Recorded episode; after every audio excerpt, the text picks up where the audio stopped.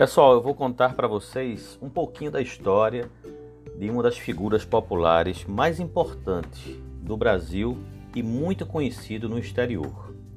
Ele mora em Bezerros, mas já morou no município de Escada, inclusive casou, teve filhos, tem parentes em Escada até hoje e um dos seus filhos mora num bairro chamado Riacho do Navio. É o meu amigo Ivanildo Borges. Eu vou contar rapidamente um pouco da história de J. Borges, o maior gravador em madeira do país. Ele é xilogravurista e, segundo Ariano Suassuna, é o maior de todos, não é? além de cordelista. Filho de agricultores, ele nasceu no sítio Riachão das Torres, J. Borges, como é chamado. Trabalha na roça, ou trabalhou desde os oito anos. Exerceu os ofícios de criador de cabras, marceneiro, pedreiro, carpinteiro, balconista, oleiro, fabricante de colheres de pau e brinquedos antes de ter contato com a poesia de bancada. Foi autor de textos, gravador, impressor, editor e cantador de folhetos em feiras também.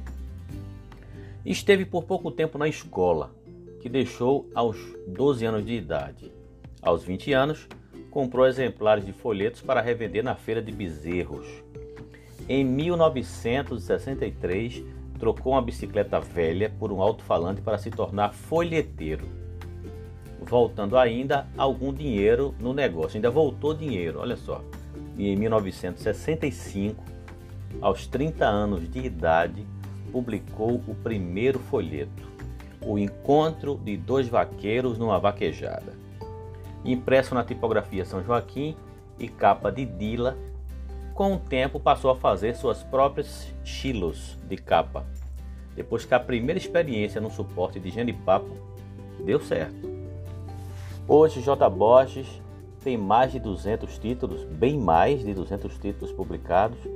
A partir dos anos 60, ele se deu conta, como também outros poetas desdobrados em gravadores, de que havia um mercado para gravura de formatos maiores que aquelas feitas para a capa dos pequenos folhetos de 11 por 16 centímetros.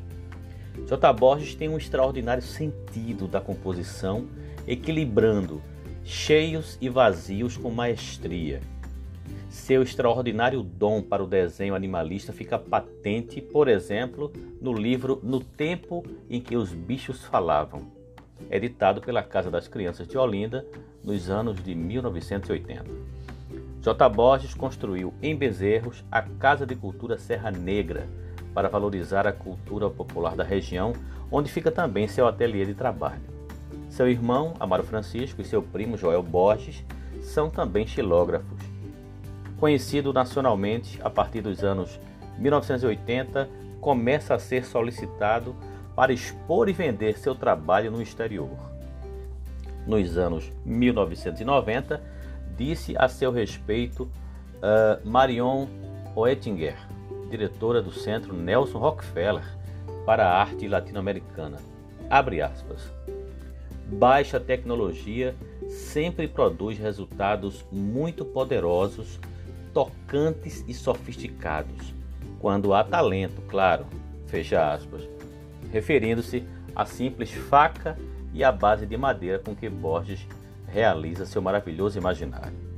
Também Bárbara Maldin, curadora do Santa Fé, Estados Unidos, declara que seu senso de composição é soberbo e suas imagens são usadas como uma narrativa informativa e uma visão que é humorística e alegre.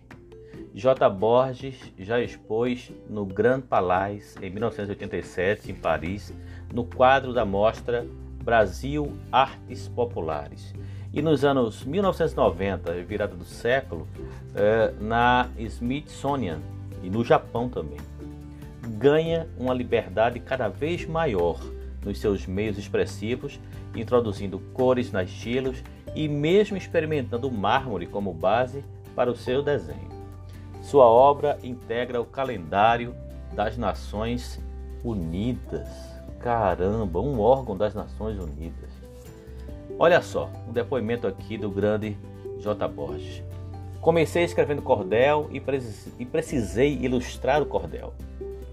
Peguei um pedaço de madeira explanei, aí eu fiz. Levei na gráfica para fazer uma prova e vendi bem. Aí parti para fazer o segundo. Quando eu já estava com três ou quatro publicados, outros cordelistas pediram desenhos para mim. Passei cinco ou seis anos só fazendo isso para mim comer, fala J. Borges. Aí depois surgiu esse pessoal de fora pedindo para fazer maior. Hoje escrevo muito humor, a vida anda um pouco sacrificada, né? O povo ouve tanta cena de miséria por aí, então o Cordel entrou no humor e está vendendo muito, assina J. Borges.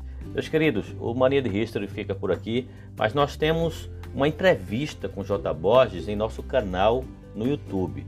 Passe lá, é uma entrevista muito importante ele fala das suas relações com o município de Escada, mas não esqueça de se inscrever no canal, dar um like e ativar o sininho. E nós também publicamos lá no blog maniadehistory.com ah, um texto, um artigo sobre o grande J. Borges, que morou no município de Escada e tem um filho também lá no município de Escada. Forte abraço, minha gente, e até o próximo episódio.